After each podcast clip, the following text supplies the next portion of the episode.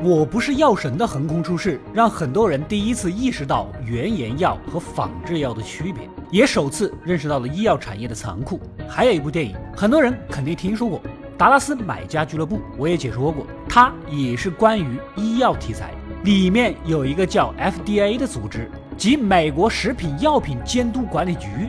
这故事说的是啊，明明有治疗艾滋病行之有效的药，但是只要在他那儿没有通过审批，就不能上市，就是假药。而这样一个组织，却又被称为美国人健康的守护神，国际各大食品药品厂均已获得其认证作为一项殊荣。同时，FDA 也以其严格的检测评估标准，在世界范围内享有盛名。这是不是有点矛盾呢？今天我们就来谈一谈医疗器械产业，这是一个被大众忽视的年产值高达数千亿美元的市场，远远超过药品市场，而它的水也更深，一般人根本就把握不住。所以呢，本期以奈飞的纪录片《尖端医疗的真相》来看看医疗器械产业到底有多黑暗。故事要从一个叫安吉的女性说起。他们夫妻俩呀，已经有了三个孩子，家庭美满，商量着做绝育手术，感受更加真实、随心所欲的爱。当地的妇产科医生为他们推荐了一种由拜耳公司推出的名为 A 修的节育器材，这是一种长度仅四公分的极小的线圈。通过植入到子宫的输卵管，身体会产生排斥反应，引发炎症，继而产生瘢痕组织，靠着身体自身闭塞输卵管达到节育的目的啊！听上去好像很科学，很有道理。而拜耳公司提供的实验数据也表明，成功率高达百分之九十九，不用吃药，不开刀，不留疤痕，术后四十五分钟就可以走回家。这个优点谁能抵御？甚至于当初临床实验给人做这种手术的护士加比也来了兴趣，自己也整了一个，术后那是赞不绝口。拜耳公司干脆邀请他成了产品的代言人，并建立了一个个人网站，回答医生患者的相关问题，宣传产品的优点。这边的安吉经过充分的了解和慎重的考虑，选择了这种新型的器材，可没有想到，这竟然是他不幸的开端。手术的过程并没有宣传的那么轻松，术后高烧不断，下体出血，同时还伴随着极其强烈的刺痛感，极其反常。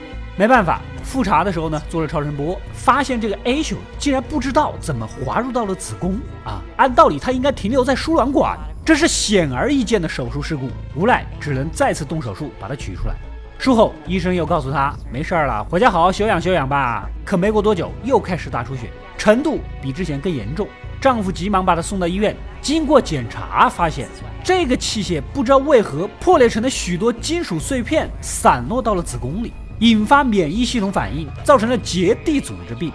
安吉不得不接受子宫切除术以及相关三次手术。由于频繁的开刀，愈合不良，后来又做了两次修补阴道断端的手术。而这一切的起因，仅仅是因为医生推荐了新的器材，而非传统的手术。This is devastation, life devastation. I suck now. I'm just cranky and miserable and in pain all the time. I'm not fun. I can't drink. I can't dance. I can't do anything.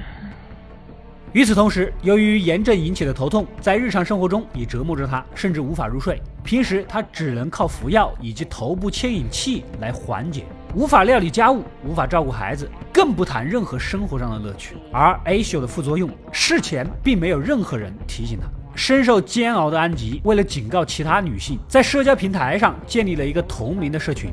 这一搞不知道啊，他可不是个个例，全国各地竟然有不少病情相似的人，大家干脆团结到一起，相互取暖，索取赔偿。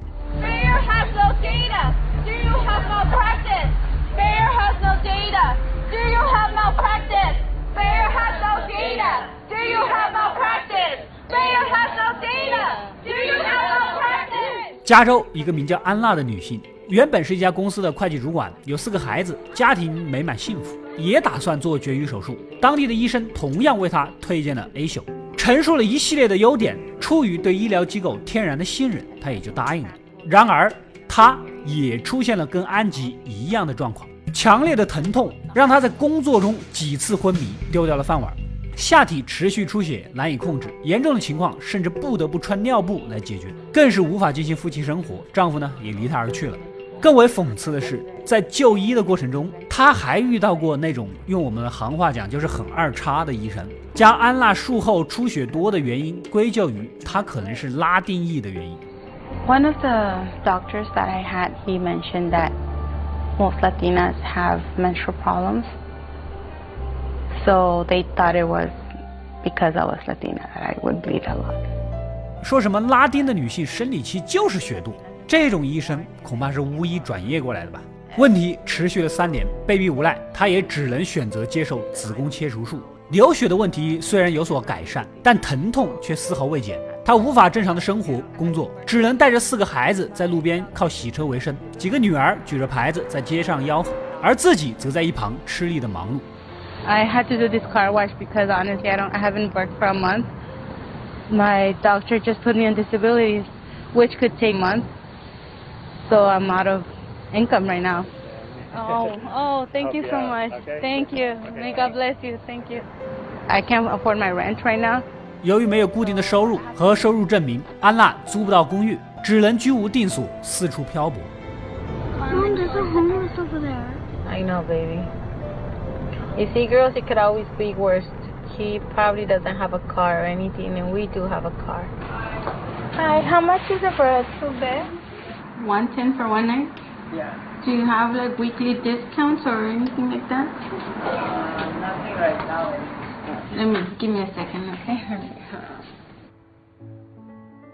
最终，他也不得不将孩子留在好心的寄养家庭，踏上了漫漫的索赔道路。 另一边，安吉的索赔组织找到了2002年关于 A 秀核准会议的视频。根据视频显示，临床实验的首席研究员向 FDA 提交了关于 A 秀安全性以及有效性的数据。They approved this device on such a small number of women that were followed for such a short amount of time. The lead investigator for the clinical trials, who presented the evidence to the FDA on the safety and the efficacy of this device, he owned stock in this company. 然而，这个研究员本身就持有拜耳公司的股票，傻子都知道这人提供的数据鬼都不能信呐。接着，护士加比作为临床实验的参与者和代言人出面发言， There was a paid spokesperson that had Isha implanted herself, Gabriella Avina. They hired her to come and speak. It brought about a peace to my life and to my relationship that I cannot express to you. And 以亲身实验表示产品的稳定和安全没有任何问题。视频最后有一个专家组的成员还提出了疑问：万一十年以内产品出现问题怎么办呢？ one of the panel members asked, What are we going to do if we're seeing problems in 10 years? Private investigators would find each of us, bring us back here, and ask us why we approved this. 霎时间，在场不少人哄笑， 整个会场充满了欢快活泼的气氛。此外，A 秀还有一个更加残酷的问题：不少女性在植入该产品之后还是怀孕，出生的婴儿或多或少都存在不同程度的健康问题，甚至有早产、夭折。这对于任何一个家庭来说都是毁灭性的打击。当然，A 秀所暴露的问题只是医疗设备产业冰山的一角。我们再来看几个例子。住在阿拉斯加的史蒂芬是一个医生，年纪大了，出现了退行性髋关节的毛病，必须接受髋关节置换术。市面上比较常用的材料是陶瓷或者是塑料，也有最新的金属叠层，其中金属叠层只有铬钴合金这一种选择。它的优点是坚硬和耐磨，适合经常活动的群体。史蒂芬是个运动达人，自然而然地选择了最新材料。术后跑去参加了三百公里的长途单车比赛，感觉还不错。大概过了一年半，他开始出现无法控制的手抖、耳鸣、心理失调等问题，甚至陷入了癫狂。好在他本身就是个医生，很快意识到不对，赶紧给自己做了血液、尿液检查，发现钴含量比标准值超出了一百倍。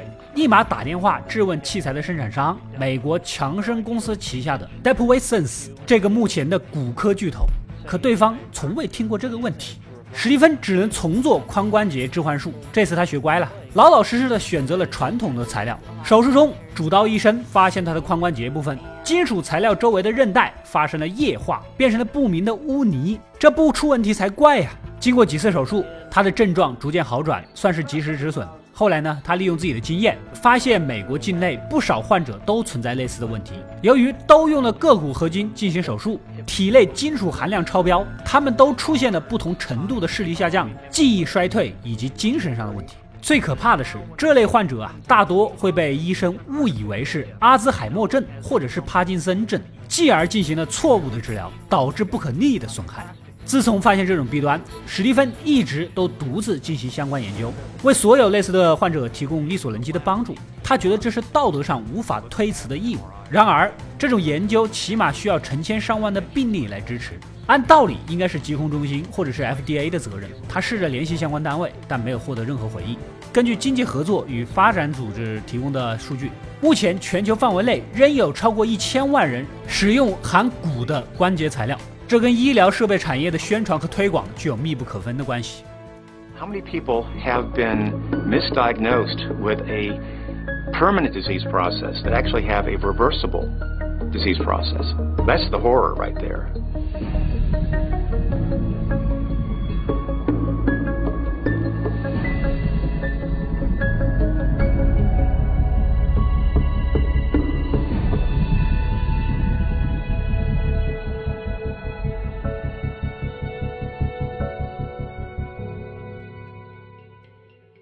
来自肯塔基州的塔米是个儿科护士，丈夫是通用电气公司的工人。虽然是姐弟恋，但爱情来了就是来了，两个人生活美满而幸福。她四十一岁才生育，高龄生产导致器官膨胀下降，引发疝气。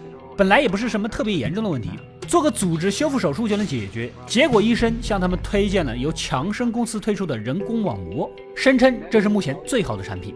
这是一种由聚丙烯树脂纤维做成的网状产品，成本只需二十五美元，但是终端售价却高达两千美元。外科医生呢，在某个部位切口植入，然后拖住，达到固定器官的修复效果。然而等术后回家，发现了不对劲，塔米开始发高烧，不停的呕吐。夫妻俩看了几家急诊，最后才弄明白，这个网片植入体内产生了瘢痕。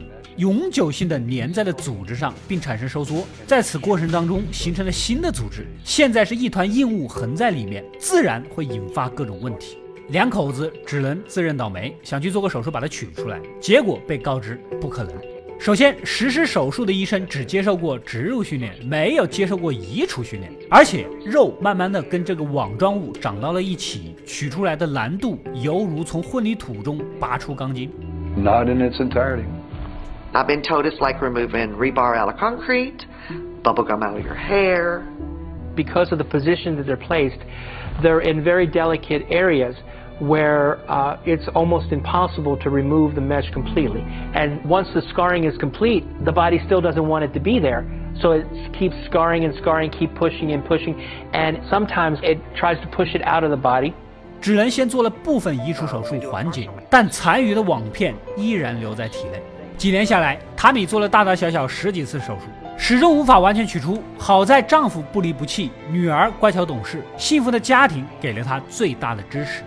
My husband and I are trying to get back to our sexual relation. You know, I'm going to feel like a woman again.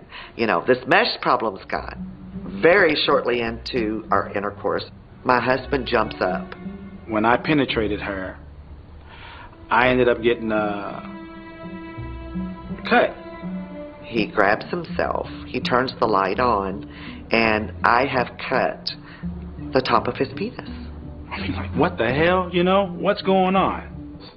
So I'm thinking in my head, well, the rest of the mesh. 但是，研发网片的医生就曾经在产品上市前警告过强生关于安全性的问题，可他们依然置之不理。亚当·斯莱特律师颇为悲哀地表示：“ 那些为强生工作的医生、科学家，绝大多数人都是想做正确的事情。然而，一旦科学和医学与市场产生冲突，赢的永远是市场。”根据强生2017年的财报显示，关于人工网膜的诉讼令他们损失超过了三亿美元，可他们当年的营收却高达六千八百三十亿。But if the science or the medicine isn't jiving with the marketing, the marketing is always going to win out. Always.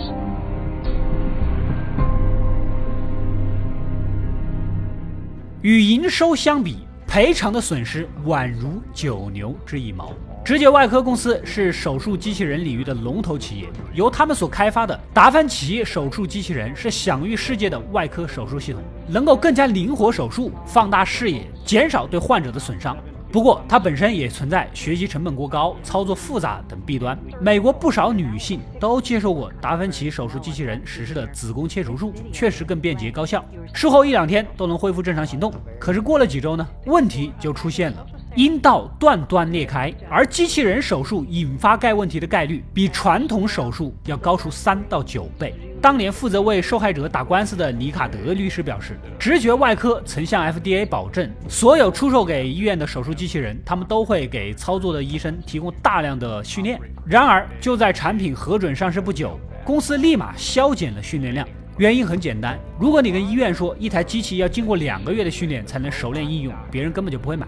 因此，不少外科医生都是先做笔试，然后在猪身上练一练，就算合格就可以上机了。然而，不少心脏外科、妇产科专家都表示，没有两三百例这样的手术经验，根本谈不上是专家。最后，直觉外科不得不发表声明：The surgical robot in inexperienced hands adds complication or injury rates to the patient.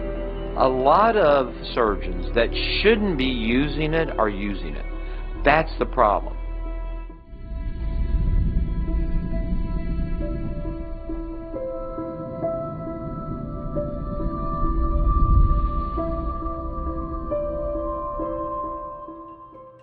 其实说到医疗器材发展的历史，这条路从来都不平坦。 上个世纪四十年代以前，市面上有大量欺诈性的医疗器材，用什么超声波治疗癌症，还有什么镭射线治疗关节炎，各种光怪陆离的产品，编个概念，全部涌现出来骗钱。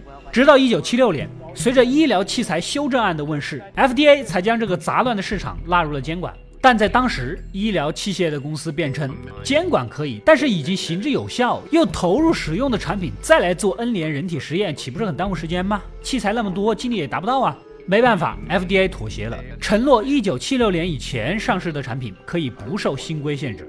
来自美国公共公民健康研究组的迈克尔·卡罗姆博士表示，自1976年以来，医疗器材的数量类型飞速发展，FDA 却还沿袭40年前的框架对其进行监管。前 FDA 专员大卫·凯斯勒也谈到，在这个机构的部门里，食品药品、生物制剂以及设备仪器等在维护国民健康方面发挥了卓越的功能，可唯独对医疗器械显得有些无力。绝大多数患者都认为，植入体内的医疗器械肯定是经过详细的人体测试，证明了安全和有效之后才能上市。可这只是人们的一厢情愿而已。按照美国国会通过的法律规定，所有上市的高风险新型医疗器械都要通过 FDA 的审批及 PMA 流程。当然了，这个审批流程极为严格。首先要通过数次多年的人体测试，然后编写数据资料，最后还要递交给 FDA 的专家验证其安全性和有效性。医疗器械公司的代表又来辩称啊，他们每年都需要更新创新新产品，如果一更新改进某个小地方，就要走这么长个流程，成本太高了，顶不住。国会一听呢，也有道理，于是设立了五幺零 K 的所谓绿色通道条款，在这个通道下。制造商只要证明申请的新产品实质等同于目前已经合法上市的医疗器械就行了。打个比方，iPhone 十二或者是 iPhone 十二 Plus 实质等同于数年前的 iPhone 四，只是升级了，但是功能跟作用跟之前的是一样的，所以就可以走快速通道上市。这个咋一听好像很有道理，但是规则就是这么被人给玩坏了。目前约有百分之九十八的医疗器械走的是绿色通道，而老老实实走 PMA 流程的仅占百分之二。那绿通是怎么被玩坏的呢？来自乔治敦大学的药理学博士阿德里安·福伯曼一针见血。Um, one medical device is approved on the basis of being substantially equivalent to a previous medical device that was approved because it was substantially equivalent to an earlier medical device than that.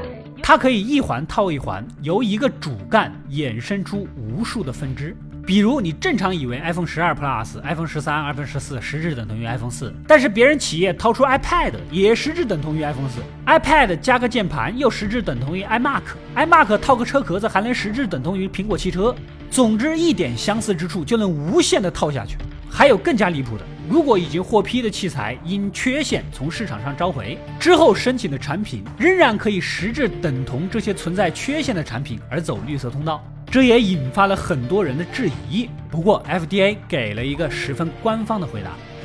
How can you clear something based on a predicate device that's already been shown to be dangerous?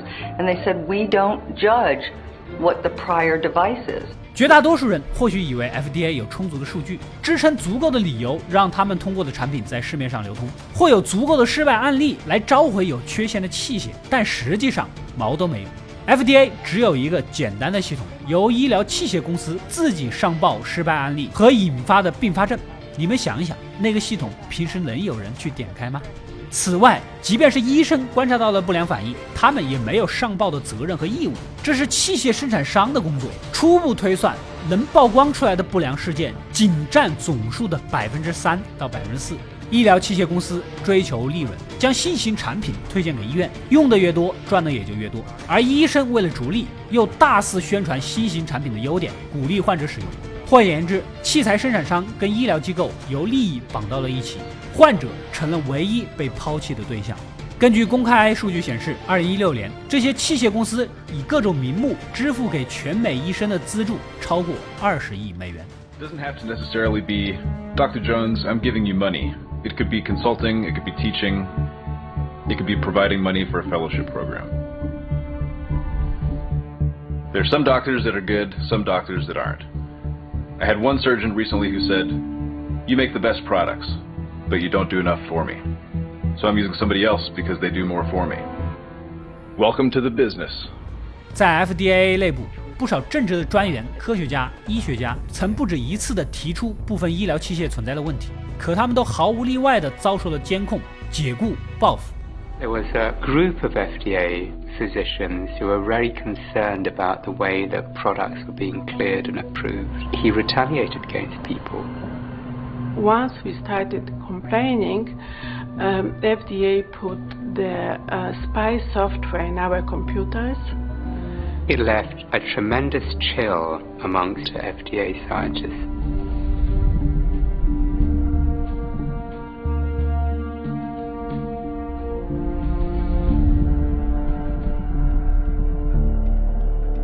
美国先进医疗技术协会是一个代表全球医疗器械及诊断设备制造商的组织，他们每年都会花费大量的资金用以游说，其目的就是进一步降低医疗器械的审核标准。而医疗器械公司通过各种渠道资助政客，政客步入国会之后，又堂而皇之的为这些公司站台。另外，有不少 FDA 高级官员任期结束，又会被聘用到医疗器械公司里帮忙打点关系，规避各项法规。They can tell the companies all the tricks of how to get around FDA regulations, how to get what you want. Almost all the heads of the FDA went on to work for industry.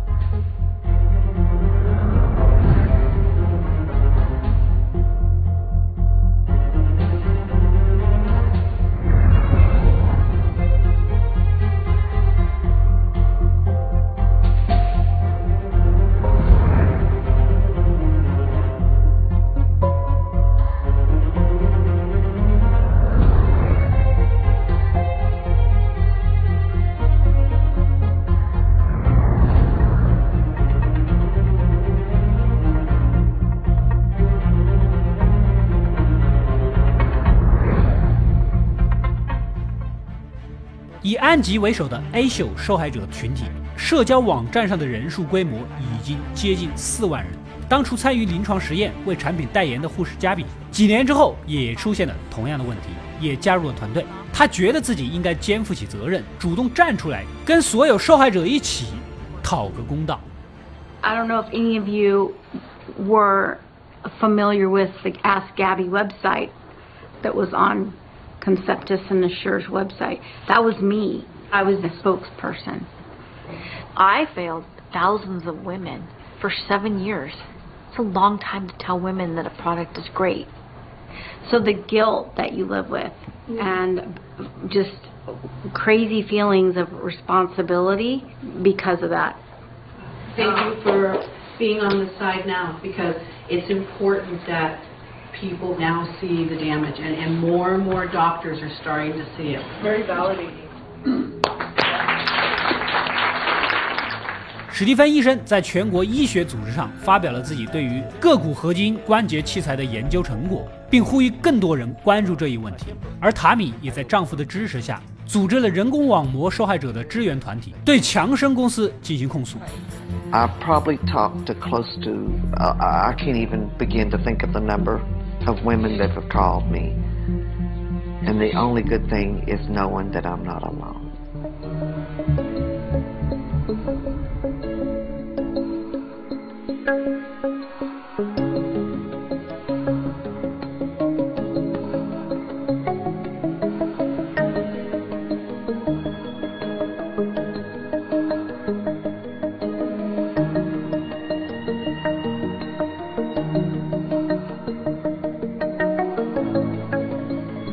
难以想象，这份残酷的真相，竟然是用数万人用半生不幸所换来的。医疗器械本应是一个依附于医学所诞生的产业，可经过所谓的文明世界的发展之后，依然如同往人嘴里灌汞来治疗梅毒一样想当然。